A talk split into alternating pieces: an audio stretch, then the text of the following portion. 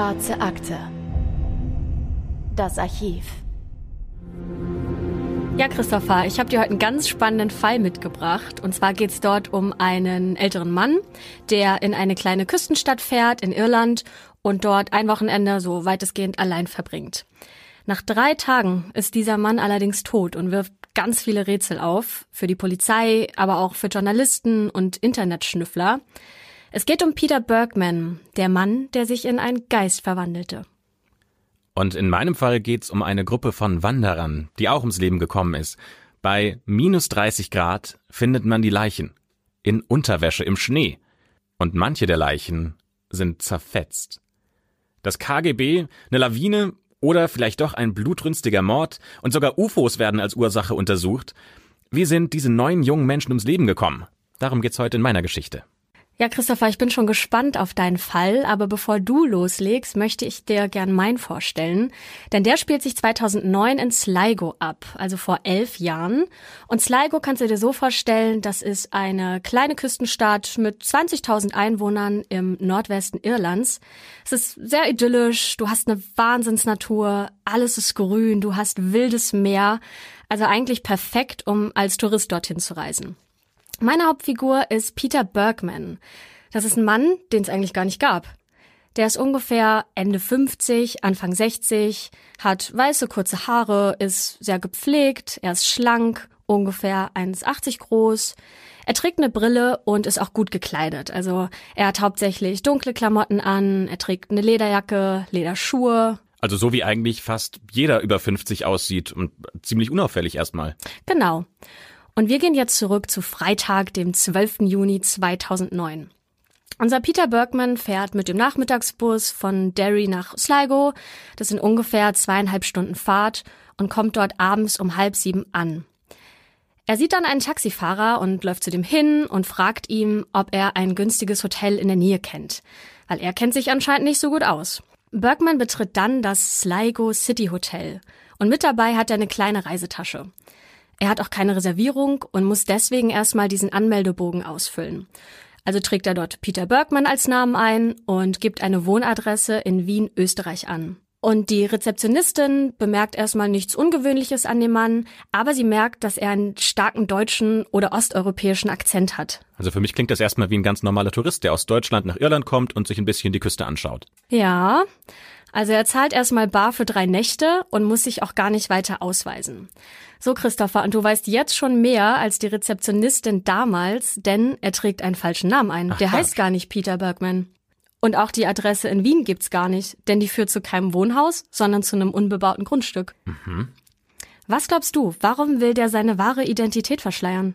Hm, also wenn ich meine Identität verschleiern wollte, dann auf jeden Fall, weil ich nicht will, dass mich jemand verfolgen kann, weil ich will, dass ich unerkannt bleibe. Das heißt, auf jeden Fall kann ich mir vorstellen, dass er in irgendeiner Form in so krummen Geschäften beteiligt ist. Irgendwas, wo er auf jeden Fall verhindern will, dass jemand, der hinter ihm her ist, rausfindet, wo er gerade ist. Das heißt, er will nicht gefunden werden, er versteckt sich in diesem Hotel und er hat Angst, kann ich mir vorstellen. Und Peter Bergman ist wahrscheinlich so das unauffälligste, was ihm eingefallen ist, sodass niemand auch nur auf die Idee kommen könnte, diesen Namen mit ihm zu verbinden. Ja, schauen wir mal, wie es jetzt weitergeht, denn ich will dir zuerst von seinem ersten Tag in Sligo erzählen. Der fängt nämlich ganz normal an. Also er gibt seine Zimmerschlüssel an der Rezeption ab und verlässt das Hotel. Und ich kann jetzt schon vorwegnehmen, er wird das Hotel in den nächsten drei Tagen noch 13 Mal verlassen. Und jedes Mal, wenn er das tut, hat er eine prall gefüllte lila Plastiktüte dabei. Und wenn der wiederkommt, ist diese Tüte komplett leer. Warum macht er das? Das ist doch total auffällig. Also was macht er mit dem Inhalt der Tüten? Also so wie du das erzählst, ist das für mich ein perfekter Drogendealer. Weil der ist alt, da denkt man erstmal gar nicht an Drogen, dann hat er diese Plastiktüten mit dabei, da übergibt er irgendwas und ähm, ja, bei, bei jeder seiner Touren kommt er halt wieder mit dieser leeren Plastiktüte zurück, auf die keiner käme auf die Idee, die mal zu durchsuchen oder zu fragen, was da drin ist. Es ist halt einfach eine Plastiktüte. Ähm, weiß man, was er mit dabei hatte? Nee, das weiß man nicht so genau. Aber er wird dabei gesehen, wie er als allererstes zur Post geht. Und da kauft er acht 82 Cent Briefmarken und Luftpostaufkleber. Und wir wissen aber leider nicht, an wen diese Briefe gingen oder ob er sie je verschickt hat. Na, er kommt ja aber auch offensichtlich nicht aus der Gegend. Also er hatte doch diesen starken Akzent und man hat ja diese Adresse in Wien, die er angegeben hat. Das heißt, er ist schon mal nicht aus Irland. Und er könnte ja Briefe entweder an seine Familienmitglieder zu Hause geschickt haben oder an irgendwelche Freunde. Also das ist jetzt erstmal für mich nichts Ungewöhnliches. Ja, aber Bergmann verhält sich irgendwie ungewöhnlich. Und auch die Hotelangestellte beschreiben einen ganz kuriosen Moment mit ihm. Und zwar will die Putzfrau einmal in sein Zimmer, um das zu reinigen, und die Tür ist verschlossen. Das heißt, sie kommt nicht rein. Also holt sie sich den Generalschlüssel und schließt auf und sieht dabei, dass Bergmann doch im Zimmer ist. Und die Blicke begegnen sich Bergman schaut sie irgendwie total schockiert an und reißt die Augen groß auf und ja, er wirkt fast wie in Schockstarre oder wie auf frischer Tat ertappt. Und ein paar Sekunden lang starren die sich dann so an und plötzlich atmet Bergman so erleichtert aus und entspannt sich, weil es nur ein Hotelangestellter ist, der da gerade in sein Zimmer gekommen ist. Eigentlich so, als hätte er gedacht, da kommt jemand anderes, vor dem er Angst hat. Okay, aber wer könnte das sein? Also wer könnte wissen, dass er dort ist? Und vor wem könnte denn Bergmann Angst haben, dass derjenige ihn da besucht? Ja, leider wissen wir das nicht. Und deswegen würde ich jetzt schon mal zum nächsten Tag springen. Denn auch hier passieren wieder viele komische Sachen, die wir uns nicht so richtig erklären können. Und das Ganze startet damit, dass Bergmann erstmals am Vormittag ein Taxi anhält. Und der hat eine Karte dabei und zeigt dem Fahrer dann eine Gegend rund um Strand Hill. Und er fragt den Fahrer, ob er einen ruhigen Strandabschnitt kennt, damit er dort ungestört schwimmen kann. Und der Taxifahrer nennt ihn daraufhin Rosses Point Beach, der seiner Meinung nach der ruhigste Strand ist. Das heißt, Bergman steigt ein und sie fahren dahin. Das dauert ungefähr 15 Minuten, halten dabei ein bisschen Smalltalk. Und am Ziel angekommen, steigt Böckmann aber nicht aus, sondern er schaut sich das alles vom Auto aus an. Und er wirkt auch relativ zufrieden mit der Wahl und bittet den Fahrer dann aber, ihn sofort zurück nach Sligo zu bringen. Hä, aber das ist ja schon komisch. Es ist doch Sommer, oder richtig? Juni hast du gesagt. Genau. Dann will er doch zum Strand und will da schwimmen gehen, habe ich gedacht. Er hat den Strand vor der Nase, kann da raus, kann da ein bisschen, ähm, ich meine, ist ja Irland, ist jetzt auch nicht knallheiß, aber so richtig schön warm und angenehm wird schon sein. Also warum steigt er jetzt nicht aus? Mustafa, das hättest du gemacht, das hätte ich gemacht. Bergmann hat es nicht getan. Dank einer Videoaufnahme des Hotels werden wir auch Zeuge einer weiteren ganz merkwürdigen Szene. Und ich werde dir jetzt mal beschreiben, was ich da auf diesem Video gesehen habe. Und für alle Zuhörer, die sich das auch gerne anschauen möchten, verlinken wir das Ganze mal in den Show Notes. Und zwar befindet sich Bergman in der Lobby und er kehrt der Rezeption den Rücken und bewegt sich Richtung Ausgang. Und dann dreht er sich aber ganz plötzlich um, so als hätte er irgendwas vergessen und läuft an der Rezeption vorbei. Dann dreht er sich wieder ruckartig um und bleibt direkt vor der Rezeption stehen. Aber das Komische ist, dass er sich jetzt die Regale anschaut hinter der Rezeptionistin. Und dann schaut er auf seine Armbanduhr, so als checkt er die Zeit. Aber warum? Und dann schaut er wieder ganz vorsichtig nach links, nach rechts, nach links. So als ob er nach jemandem Ausschau hält. Ja, aber ohne was zu sagen oder irgendwas von den Angestellten zu wollen.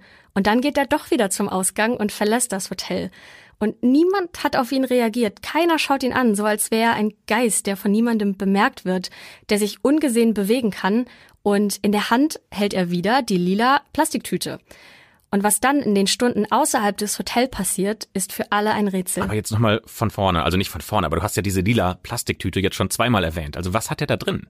Ja, es stellt sich heraus, dass er seine ganzen Habseligkeiten in verschiedenen Behältern verschwinden lässt. Also der Typ schmeißt überall in der Stadt seine Sachen weg. Und dabei achtet er aber ganz stark darauf, dass er nicht von den Überwachungskameras in der Stadt gefilmt wird. Und es gibt aber doch ein paar körnige Aufnahmen mit ganz schlechter Qualität. Und deswegen können wir nur erahnen, was genau der Typ da eigentlich vorhatte. Und er nutzt wirklich super penibel die toten Winkel der Kameras, da nicht eine einzige aufzeichnet, wo er dann wirklich diesen Inhalt der Tüten entsorgt. Das heißt, der muss ganz genau wissen, wo die Kameras installiert sind. Aber woher kann er das denn so ganz genau wissen? Ich habe gedacht, der ist Tourist aus Österreich. Also er hat doch auch den Taxifahrer nach einem günstigen Hotel gefragt. Wenn er jetzt in der Stadt sich auskennt, dann wird er doch nicht einen Taxifahrer nach einem Hotel fragen. Naja, vielleicht ist das ja nur ein Ablenkungsmanöver, falls man den Fahrer später nach ihm fragen würde. Und ich kann dir auch schon mal erzählen, dass später sämtliche Mülleimer, Parks, Parkplätze, Grundstücke, die Müllkippe sogar, einfach alles abgesucht wird, um zu finden, was Bergman da entsorgt hat und was seine wahre Identität verrät, aber es ist absolut nicht zu finden. Also vielleicht hat er sich doch mit jemandem getroffen und hat dieser Person den Inhalt gegeben. Der hat es gar nicht weggeworfen. Naja, laut Hotelpersonal hat er mit niemandem gesprochen. Also über einen normalen Gruß hinaus ist da nichts passiert. Und auch in der Stadt hat man ihn nie mit anderen gesehen, zumindest nicht auf den Aufnahmen. Und er hat auch nie ein Handy benutzt oder so. So, Christopher, wir springen jetzt einen Tag weiter, nämlich seinen letzten Tag in dem Hotel. Und an diesem fragt er der Rezeption nach einem Late-Checkout, aber nur so ein, zwei Stunden länger. Also muss er noch irgendwas fertig kriegen. Er ist noch nicht fertig mit dem, was er machen wollte. Ja, und man sieht auch hier wieder schön auf den Aufnahmen, dass er das Hotel ein zwölftes Mal verlässt, wieder mit der lila Plastiktüte. Und diesmal sieht es so aus, als ob da Kleidung drin ist. Also man sieht schon, dass die Tüte irgendwie mit was Weichem gut ausgefüllt ist. Also entsorgt gerade Peter Bergman das Letzte, was er noch in diesem Hotelzimmer hatte. Ja, über den Inhalt können wir immer leider nur noch Vermutungen anstellen. Aber gegen 13 Uhr verlässt er das Hotel endgültig und zwar mit drei Tüten, einer schwarzen Laptoptasche, der schwarzen Reisetasche und natürlich wieder der lila Plastiktüte. Also gefühlt ja viel mehr Gepäck, als mit dem er gekommen ist. Und hier ist er das allerletzte Mal auf den flackernden Videoaufnahmen des Hotels zu sehen. Okay. Und was macht er dann? Naja, dann läuft er erstmal zur Bushaltestelle und als er da ankommt, wird er nämlich wieder von Kameras aufgezeichnet. Und hier sieht man, dass er nur noch die Hälfte des Gepäcks bei sich hat. Also er muss irgendwie die andere Hälfte schon wieder unterwegs ähm, entsorgt haben. Und ähm, hier am Bahnhof kauft er sich erstmal einen Cappuccino und ein Sandwich, setzt sich dann an einen kleinen Bistrotisch und isst das erstmal seelenruhig. Aber das spricht doch gegen alles, was er im Hotel gemacht hat. Da war er so unruhig und hat immer nach den Leuten gesucht oder hat sich umgeschaut. Also wie kommt das jetzt auf einmal, das wirkt für mich ja so, als ob der plötzlich gar keine Angst mehr hat. Naja, also hier ist es auch ein bisschen merkwürdig, weil als er da so sitzt, schreibt er sich was auf einen kleinen Zettel auf und er schaut da auch immer wieder fragend drauf und wirft den dann aber weg. Also super merkwürdig. Und dieser Zettel, der wird auch nie gefunden, so als hätte es den nie gegeben. Und nachdem er aufgegessen hat, steigt er dann in den Bus nach Rosses Point, ne, also der, der ruhige Strand, den der Taxifahrer ihm empfohlen hat. Und er kauft dort nur ein Einzelticket. Okay, also entweder kauft er sich dieses One-Way-Ticket, weil er noch nicht weiß, wann er zurückfahren will, oder vielleicht hat er einfach vor, noch länger dort zu bleiben. Ist ja ein schöner Strand. Richtig, der Strand ist sogar wunderschön und der ist aber nicht besonders voll. Es gehen nur ein paar Leute da spazieren, so auch Peter Bergman. Ne, der spaziert da am Strand, wirkt irgendwie ja in Gedanken versunken, ganz nah am Wasser. Er läuft sogar barfuß und hat die Hose ein bisschen hochgekrempelt. So locker kennen wir ihn ja auch nicht von den Videoaufnahmen. Er hat auch eine Zeitung unter den Arm geklemmt und der sieht fast aus wie ein ganz normaler Tourist. Aber trotzdem fällt er auf, weil er wie ein Businessmann gekleidet ist, ne? Und so rennst du ja nicht am Strand rum. Und ähm, es gibt ein paar Leute, die ihn da gesehen haben und die berichten, dass er auch echt den ganzen Abend da hin und her läuft. Ja, und um 23.50 Uhr wird er von einer Passantin das letzte Mal lebend gesehen. Auch hier rennt er wieder ganz nah am Wasser und hat auch noch die lila Plastiktüte bei sich. Ja, und es vergehen dann ein paar Stunden. Es ist mittlerweile nebliger Morgen, es ist noch kalt, es ist sehr früh, es ist gerade mal 6 Uhr. Man hört eigentlich nur die Wellen rauschen und es ist relativ idyllisch. Ja, doch plötzlich finden Einheimische, Vater und Sohn, Peter Bergman im Sand liegen, mit dem Gesicht nach unten gedreht, tot. Okay. Und hat er sich jetzt das Leben genommen? Also war das ein Suizid? Oder kann man so in den Spuren vom Sand rauslesen, dass noch jemand da war, der ihn umgebracht hat? Naja, also er scheint ertrunken, weil er ist völlig durchnässt und es sieht so aus, als ja, wäre er wieder angespült worden. Und die Kleidung, die er trägt, die wird natürlich auch untersucht. Und der hatte zum Beispiel eine lila gestreifte Badeshorts unter seiner Unterhose und er hatte dann noch ein marineblaues T-Shirt drüber und sogar eine wasserdichte Uhr. Merkwürdig ist hier allerdings, dass er aus sämtlichen Klamotten die Label rausgetrennt hat, also so dass gar keine Rückschlüsse mehr auf die Größe oder die Herkunft der Kleidung möglich waren. Wie eigentlich im Hotel auch. Der hat den größten Aufwand betrieben, damit jeder keine Chance hat herauszufinden, wo er herkommt oder wer er wirklich ist. Also so, als ob er einfach seine Vergangenheit löschen will. Naja, und dieses Mal ist es für die Polizei ja auch andersrum, ne? Also sonst hast du eigentlich oft einen Vermissten, aber keine Leiche. Und dieses Mal haben sie eine Leiche, aber wissen noch nicht, wer der Typ eigentlich war. Und man findet auch die restlichen Klamotten, also Lederjacke, Hose, Schuhe, weil das liegt ordentlich gefaltet auf einem Felsen am Strand, so ungefähr 300 Meter von dem Leichenfund entfernt. Und auch hier wurde alles rausgeschnitten, was auch nur irgendwie auf die Herkunft schließen kann. Aber man hat trotzdem herausgefunden, dass seine Kleidung von C&A stammt und die meisten C&A Modehäuser sind immer noch in Deutschland und Österreich. Und Christopher, erinnere dich, die Rezeptionistin hat bei Bergmann ja auch einen deutschen Akzent festgestellt. Also vielleicht haben wir hier so den ersten Zusammenhang.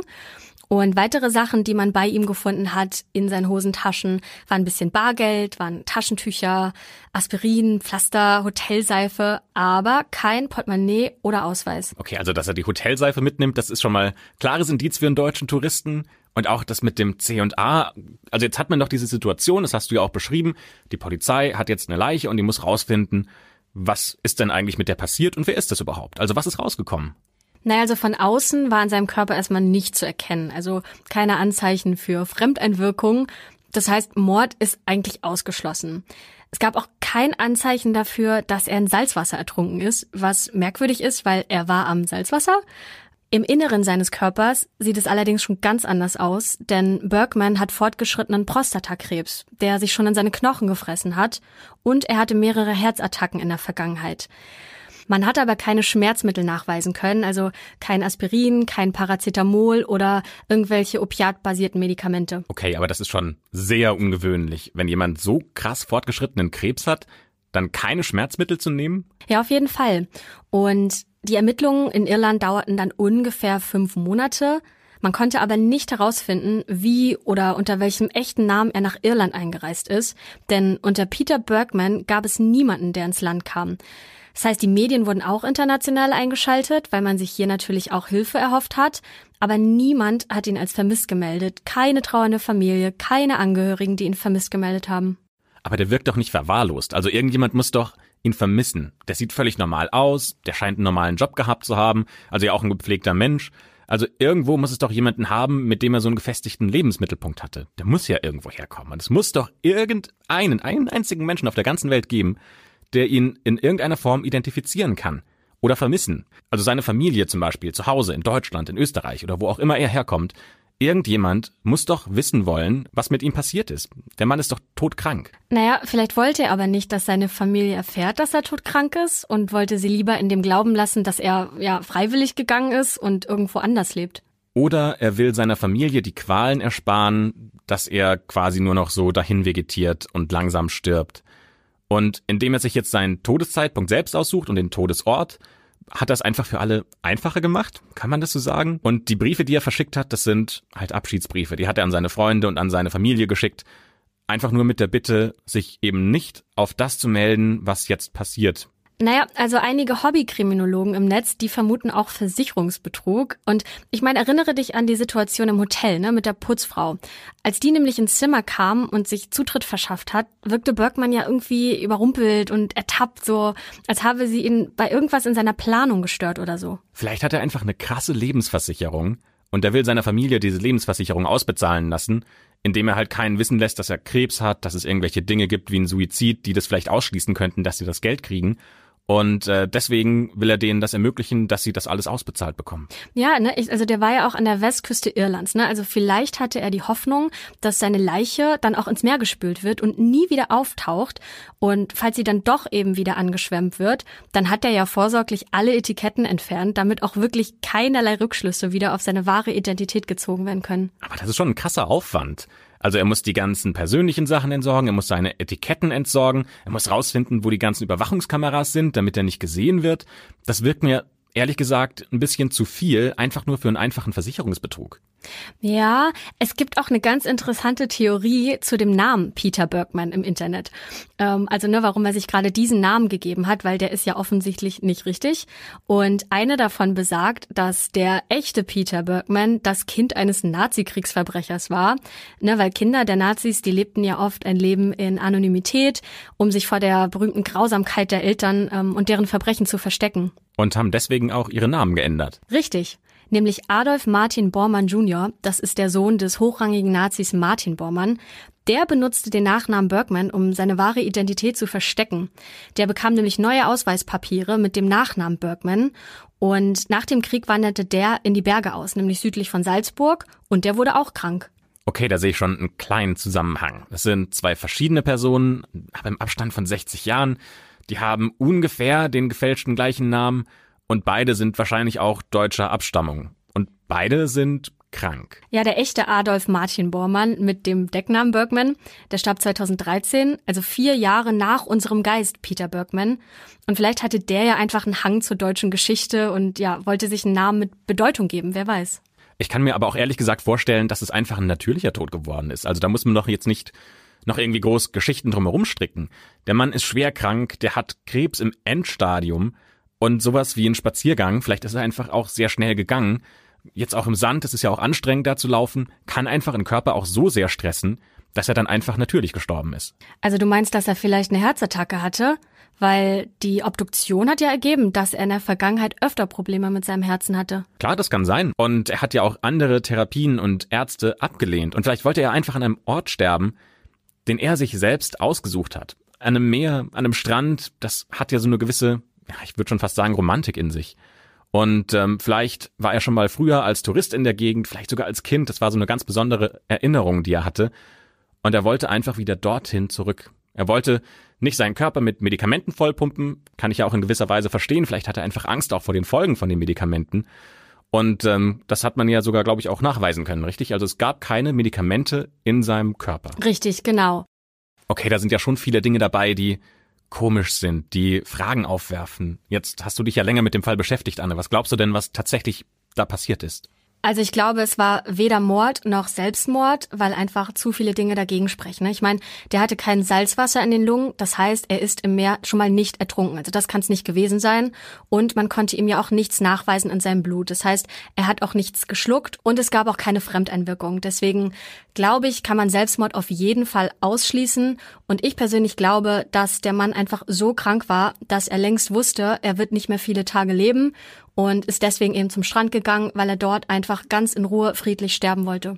Okay, da waren ja einige Dinge, über die man mitreden kann, mitdiskutieren kann. Warum hat er seine Identität verschleiert? Warum hat er Dinge wie zum Beispiel die Etiketten aus seiner Kleidung rausgenommen? Ähm, wie ist der Mann tatsächlich gestorben und was könnte seine Identität sein? Wir freuen uns, wenn ihr gemeinsam mit uns miträtselt, wie dieser Fall zu lösen sein könnte. Und ihr könnt uns auch gerne schreiben an schwarzeakte.julep.de.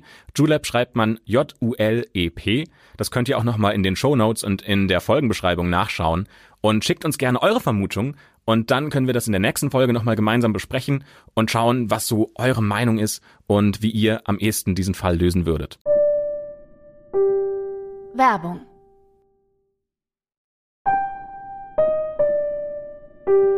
Werbung Ende. Ja, Christopher, ich bin schon ganz gespannt auf deinen Fall, äh, weil ich jetzt bei dir schön miträtseln kann. Mein Fall spielte ja in Irland, ne, also am Strand, Sonne, tolle Umgebung. Wo spielt dein Fall? Ja, die Geschichte, die ich dir heute mitgebracht habe, die spielt am Djatlov-Pass. Okay, das klingt nach einem Berg in Russland. Das ist schon ziemlich gut. Es ist nicht Russland, sondern genauer gesagt die Sowjetunion. Denn die Geschichte, die spielt im Jahr 1959 und da waren die Länder alle noch gemeinsam, da war es noch die Sowjetunion. Und der Pass, der trägt auch tatsächlich den Namen von Igor Djatlov. Der hat nämlich eine Gruppe von erfahrenen Wanderern über diesen Pass drüber geführt und nach ihm wurde dieser Pass benannt. Ach cool, das ist ja für jeden Wanderer und Bergsteiger eine richtige Ehre, wenn ein Pass nach dir benannt wird. Da hat er sich bestimmt richtig gefreut. Ja, der hätte sich vielleicht gefreut, wenn er das noch mitbekommen hätte. Es ist aber nie dazu gekommen, denn genauso wie alle anderen, die diese Wanderung mitgemacht haben, ist Igor Djatlov gestorben und hat die Reise nicht überlebt und erst nach seinem Tod wurde der Pass nach ihm benannt. Okay, aber du hast doch gesagt, dass alle erfahrene Wanderer sind. Also die werden ja nicht einfach leichtsinnige Fehler gemacht haben. Nee, ganz im Gegenteil. Die waren sogar extrem gut vorbereitet. Ja, die Gruppe, die kennt sich zum großen Teil schon sehr lange.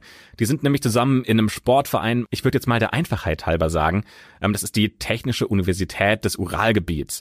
Ähm, und die haben schon auch sehr krasse, anspruchsvolle Touren gemeinsam miteinander erlebt und sind die gelaufen.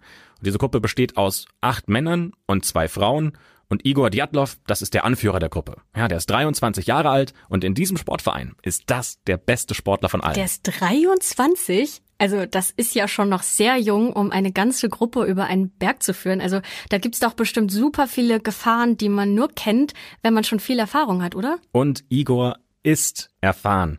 Ja, der hat schon mehrere lange Touren mitgemacht und auch alle anderen kennen sich aus.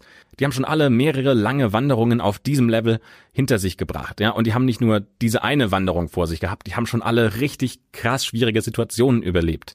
Miller zum Beispiel. Die wurde auf einer Wanderung versehentlich von einem Jäger angeschossen. Und die hat's überlebt. Sinatja, die war auf einer anderen Tour und die hat den Biss einer Viper überlebt. Okay, das musst du dir vorstellen. Das ist eine der giftigsten Schlangen, der du überhaupt begegnen kannst. Die wurde gebissen und hat das auch überlebt. Sascha ist Ex-Soldat. Der hat im Zweiten Weltkrieg gekämpft und danach hat er als Wanderführer gearbeitet. Und Gregori, der hat das drittschwerste Atomunglück in der Geschichte der Menschheit miterlebt. Ja, das war jetzt nicht Tschernobyl, aber das drittschwerste. Und danach war der die ganze Zeit starker radioaktiver Strahlung ausgesetzt. Also was ist diese Skitour durch das Uralgebirge im Vergleich zu dem, was die alle schon durcherlebt haben? Ah ja, dass es eine Skitour ist, das ist jetzt aber neu dazugekommen. Das stimmt. Es ist nämlich Januar 1959 und die Tour führt durch das Uralgebirge. Ja, da kommt man ohne Ski halt einfach nicht weit. Und auch nicht ohne gute Vorbereitung, weil diese ganze Tour, die soll 16 Tage lang sein und die Strecke ist mindestens 350 Kilometer lang. Also du kannst mir glauben, dass diese Gruppe die Herausforderung nicht einfach leichtsinnig annimmt. Die haben sich da schon echt krass Gedanken gemacht. Also 23. Januar 1959, die ganze Gruppe setzt sich in den Zug und fährt nach Jekaterinburg. Und dann geht's weiter per Anhalter zu einer Siedlung, in der Waldarbeiter wohnen. Das war so die erste Station, in der sie alle gemeinsam ähm, übernachtet haben und sich auf die Wanderung vorbereitet haben. Und am nächsten Tag, da laufen sie den ersten Abschnitt mit ihren Skiern und bauen dort ihre Lager auf. Und es gibt nichts, was auf ein Unglück oder auf einen großen Streit hindeutet. Ja, die Stimmung in der Gruppe ist gut und alle freuen sich voll auf diese Wanderung. Ja, und woher weiß man so genau, was dann die nächsten Tage passiert ist? Also bis zu dem, was ich dir jetzt erzählt habe, da wissen wir das ganz genau. Weil Juri, einer dieser jungen Wanderer, der wird krank und der trennt sich von der Gruppe. Der geht wieder von dieser ersten Station, die sie aufgebaut haben, zurück zu dieser Waldarbeitersiedlung. Und ich kann mir schon vorstellen, in dem Moment hat er sich geärgert. Der hat sich ja auch mit vorbereitet. Der hat ja auch sich drauf gefreut, diese Tour und diese Wanderung zu laufen. Sowas erlebst du ja auch nicht jeden Tag und du musst ja, wenn du es nochmal planen willst, nochmal eine Gruppe finden, die sich genau so zusammenfügt, die genauso viel Freude daran hat. Ich glaube, in dem Moment hat sich das für den krass wie eine Niederlage angefühlt. Aber Juri ist der Einzige, der diese Wanderung, der die Reise dorthin überhaupt überlebt hat. Also eigentlich war das ziemlich sein Glück, dass er krank geworden ist. Also alles, was wir bis jetzt wissen, das wissen wir von Juri. Und das, was jetzt kommt, das wissen wir, weil die anderen Fotos und Tagebucheinträge geschrieben haben. Zum Beispiel von Igor Djatlov selbst, aber auch seine Freunde haben einige Tagebucheinträge geschrieben. Ja, und wenn man das liest, was sie geschrieben haben, boah, die Landschaft, die muss wie gemalt ausgesehen haben. Die sind nämlich an so einem kleinen Fluss entlang gelaufen. Ein Fluss, der durch diesen Abschnitt geht, ähm, in dem sie sich gerade befinden. Und das muss alles so eine, ja, so eine bedrückende, aber auch krass inspirierende Stille gewesen sein. Du hörst nichts außer ein bisschen Rauschen im Wald, das Wasser, das entlang fließt. Es ist einfach, du bist alleine in dieser Natur. Und an diesem Fluss, da wandern sie entlang. Und am 31. Januar, da erreichen sie dann einen Gebirgspass, der sie ins Loswa-Tal bringen soll. Und das ist nämlich der Ort, an dem Igor Djatlov geplant hat, das Nachtlager aufzubauen. Aber es ist so windig, dass sie sich entscheiden, wieder umzudrehen. Oh Gott, das heißt, sie befinden sich in Russland im Winter im Uralgebirge. Das muss ja arschkalt gewesen sein. Und es hat bestimmt auch einiges an Energie gekostet, den Pass entlang zu laufen. Und wie die Stimmung da ist, das kann man auch echt gut an einem Tagebucheintrag von Igor Djatlov erkennen. Der hat es nämlich geschrieben und ich zitiere das jetzt, okay? Langsam entfernen wir uns von der Ausbia. Also die Ausbia, das ist der Fluss, an dem sie entlang gelaufen sind. Ein sanfter Anstieg. Die Fichten werden von einem schütteren Birkenwald abgelöst. Dann die Waldgrenze. Haarschnee. Kahle Gegend. Wir müssen ein Nachtlager suchen. Wir steigen südwärts ab, ins Ausbiertal. Das ist wohl die schneereichste Stelle. Erschöpft errichten wir das Nachtlager. Es gibt wenig Brennholz. Das Feuer machen wir auf Holzstämmen, keiner hat Lust, eine Grube zu graben. Abendessen im Zelt. Hier ist es warm. Und das ist auch der letzte Tagebucheintrag, den Igor geschrieben hat. Am nächsten Tag hat sich nämlich die Gruppe wieder aufgemacht, um diesen Pass zu überqueren. Und von da an ist die Situation ungeklärt. Die Gruppe ist nicht mehr zurückgekehrt.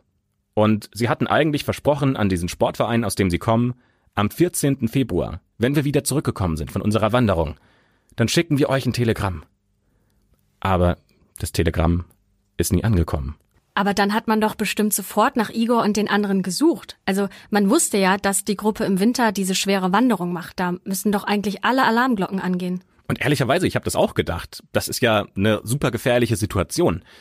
Aber es ist wohl so, dass ähm, gerade bei so Touren, die länger dauern, die auch mehrere Tage dauern sollen und in so schwierigen Gebieten, da macht sich keiner Sorgen, wenn das mal länger dauert, weil das vollkommen normal ist, dass man da jetzt nicht alles punktgenau auf den Tag planen kann.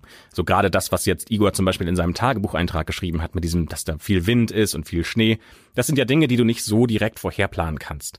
Und als man andere Wanderer befragt hat, dann haben die auch gesagt, dass es schwere Schneefälle gegeben hat. Also es war erstmal kein Problem, dass die Gruppe um Igor sich nicht gemeldet hat. Aber ab dem 21. Februar 1959, also eine ganze Woche, nachdem kein Lebenszeichen von der Gruppe kam, da hat man dann gesagt, wir müssen jetzt anfangen zu suchen. Und es haben sich mehrere Gruppen auf den Weg gemacht, um Igor und seine Begleiter zu finden. Zum Beispiel Jäger der Mansen. Ähm, die Mansen, das ist ein Volk, das dort in der Gegend lebt. Die leben in Zelten und leben so ein bisschen ab von der ganzen Zivilisation. Ähm, Soldaten haben sich auf den Weg gemacht. Wanderergruppen haben sich auf den Weg gemacht. Man hat auch Spürhunde geschickt. Und sogar Studenten dieser technischen Universität, in der die studiert haben, die meisten dieser Gruppe, sogar die haben sich freiwillig gemeldet. Also alles, was man finden konnte, alles, was in irgendeiner Form sich auf den Weg machen konnte, um zu diesem Pass zu gelangen, hat sich auf den Weg gemacht, um diese neun vermissten Personen zu finden. Naja, aber die wussten ja, wo die Gruppe langgelaufen ist. Also die Reise, die war ja penibel geplant. Da muss man doch irgendwas gefunden haben, was bei der Suche hilft. Das klingt mega einfach, oder?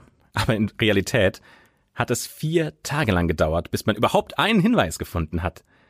25. Februar. Man findet nämlich die ersten Skispuren der Gruppe. Ja, und dadurch hat man dann in den nächsten Tagen auch das Vorratslager und das Zelt der Gruppe gefunden. Aber beim Zelt, da war was komisch. Ähm, das Zelt nämlich war aufgeschnitten. Er war einfach aufgeschnitten und die Dinge, die die Gruppe bei sich hatte, die waren da auch noch. Da war Kleidung, da war eine Taschenlampe und da waren Ausweise. Also man konnte genau sagen, das ist das Zelt von dieser Gruppe. Na gut, aber dann sind sie bestimmt von jemandem angegriffen worden. Also, ne, der hat dann das Zelt aufgeschlitzt und Igor und die anderen sind dann einfach geflohen, weil sie Angst hatten. Das haben die Ermittler auch als erstes gedacht, weil dieses Zelt, das steht ganz nah an einem Pfad, der zu diesem Land der Mansen gehört. Ja, es ist dieses Volk, ähm, dieses ursprüngliche Volk, das lebt dort in der Gegend. Ähm, und die sind ja aber auch mit ihren Jägern unterwegs und suchen nach der Gruppe. Ja, du erinnerst dich da vielleicht dran. Aber das spricht nichts für einen Angriff. Ja, die Fußspuren um das Zelt alles, was man da findet, das ist nur dieser Gruppe zuzuordnen. Wurde das Zelt dann von außen aufgeschnitten? Nee, das ist ja das Komische. Das Zelt wurde von innen aufgeschnitten. Das hat man aber erst später rausgefunden. Okay, und hat man dann auch Leichen oder sogar Überlebende gefunden? Also, ne, wenn man Fußspuren findet, dann muss man doch auch wissen, wo die hinführen. Also bei den Überlebenden mache ich dir keine Hoffnung. Ähm, da sind alle gestorben. Aber nach und nach hat man alle gefunden. Nämlich die ersten Leichen findet man in einem Wäldchen 1,5 Kilometer vom Zelt entfernt. Das ist eine ganze Strecke, die die da zurückgelegt haben. Da findet man die ersten beiden Leichen. Und du musst dir ja vorstellen, also Uralgebirge, windig, Schnee. Es ist minus 25 bis minus 30 Grad da gewesen. Und jetzt überlegt man sich, wie man so Leichen da findet, also dick eingepackt in Felle und in dicke Jacken. Aber so war's nicht. Die hatten ihre Unterwäsche an. Und sonst nichts. Einfach nur Unterwäsche, noch nicht mal Schuhe. Ach krass, also die lagen da halbnackt im Schnee. Also das ist ja völlig verrückt. Also okay, dann glaube ich, dass sie an der Stelle an Kälte gestorben sind, oder? Also was ist denn mit den Klamotten, die die anhatten? Lagen die da irgendwo in der Nähe?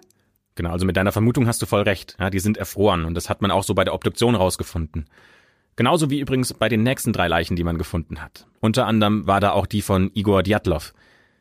Allerdings war bei denen ein bisschen was komisch. Nämlich die Körper, die waren ganz komisch angewinkelt. Ja, so ein Arm ausgestreckt, der andere unterm Körper, ein Bein angezogen und das andere wiederum ausgestreckt. Also das sah alles ganz komisch unnatürlich aus. Okay, also ich kenne das zum Glück nur aus dem Fernsehen, aber wurden Sie dann vielleicht von einer Lawine überrascht? Also ne, wurde da vielleicht irgendwas losgelöst? Hat die Gruppe überrascht? Sie wurden mit ja einer großen Masse Schnee überdeckt und liegen deswegen da so komisch angewinkelt? Klar hat man da auch als erstes drüber nachgedacht. Das ist ja auch logisch. Also die sind in einem Berg, da gibt's viel Schnee. Das kann ja sein, dass die irgendwie mal zu laut waren und dann hat sich eine Schneemasse gelöst und die überrollt. Das kann sein. Aber dann hätte es ja Spuren für eine Lawine gegeben. Es ist ja so, dass die Wochen, nachdem sie da dieses Zelt aufgeschlagen haben, man hat sie da gefunden und die Fußspuren waren noch sichtbar. Also es kann keine Lawine gewesen sein, die die überrascht hat. Also es gibt da nicht viel, was dafür spricht, ja. Auch nicht der Zustand der Leichen, die man dann danach gefunden hat. Nämlich die anderen Leichen, die hatten ernsthafte äußere Verletzungen. Die hatten Prellungen, die Haut war abgeschürft. Ja, auf jeden Fall Verletzungen, die nicht durch Kälte entstehen, vor allem nicht an den Leichen, die jetzt gefunden werden. Okay, nämlich, wie sahen die aus? Also vielleicht nochmal vorab. Von dem Zeitpunkt an, an dem man die ersten fünf Leichen gefunden hat, bis zu dem Zeitpunkt, an dem jetzt der Rest entdeckt wird, da vergehen nochmal zwei weitere Monate. Man hat die ganz lange nicht gefunden. Und über die Todesursache, da ist noch nichts bekannt, ja, aber es ergibt sich folgendes Bild. Bei Lyudmila fehlen beide Augäpfel, der Mundboden und die Zunge. Und in der Gerichtsmedizin hat man festgestellt, dass sie nicht erfroren ist, sondern sie muss durch Gewalt gestorben sein. Und außerdem hat sie auch gar nicht im Schnee gelegen. Man hat nämlich ihre Leiche kniend gefunden. Mit dem Oberkörper auf einem großen Stein. So als ob man sie da hingesetzt hat. Genau, als ob sie da bewusst positioniert gewesen wäre. Und auch bei Sascha, auch da fehlen beide Augen. Und die körperlichen Verletzungen von Alexander, die sind laut der Gerichtsmedizin erst nach dem Tod entstanden. Und da gibt's noch eine Sache, die auffällig ist. Es sieht nämlich so aus, als ob manche der Leichen nicht ihre eigenen Kleider anhaben. Als ob die irgendwie Klamotten getauscht hätten. Es könnte ja zum Beispiel sein, dass sie mit zu wenig Klamotten rausgegangen sind, dann sind einige aus der Gruppe gestorben und die, die noch am Leben waren, haben denen die Klamotten wieder ausgezogen, um sich selbst zu wärmen. Aber es gibt noch einen Punkt, der auch noch krass ist, nämlich von der Kleidung geht radioaktive Strahlung aus. Okay, das ist aber wirklich merkwürdig. Also spätestens jetzt müssen ja die Behörden irgendwas gemacht haben, oder? Also fängt jetzt eine intensive Großermittlung an? Ja, fast. Also in Wirklichkeit äh, werden die Akten zum Fall geschlossen und die Regierung sagt, ja, das Wahrscheinlichste ist ein Naturunglück. Ein Naturunglück? Okay, also eine Lawine hast du ja schon ausgeschlossen. Genau, also Lawine wird ausgeschlossen. Ähm, es gibt aber auch noch die Theorie von sogenannten Winterblitzen. Das sind elektrische Spannungen zwischen Erde und der Erdatmosphäre, die auch sehr gewaltige Energie entladen können.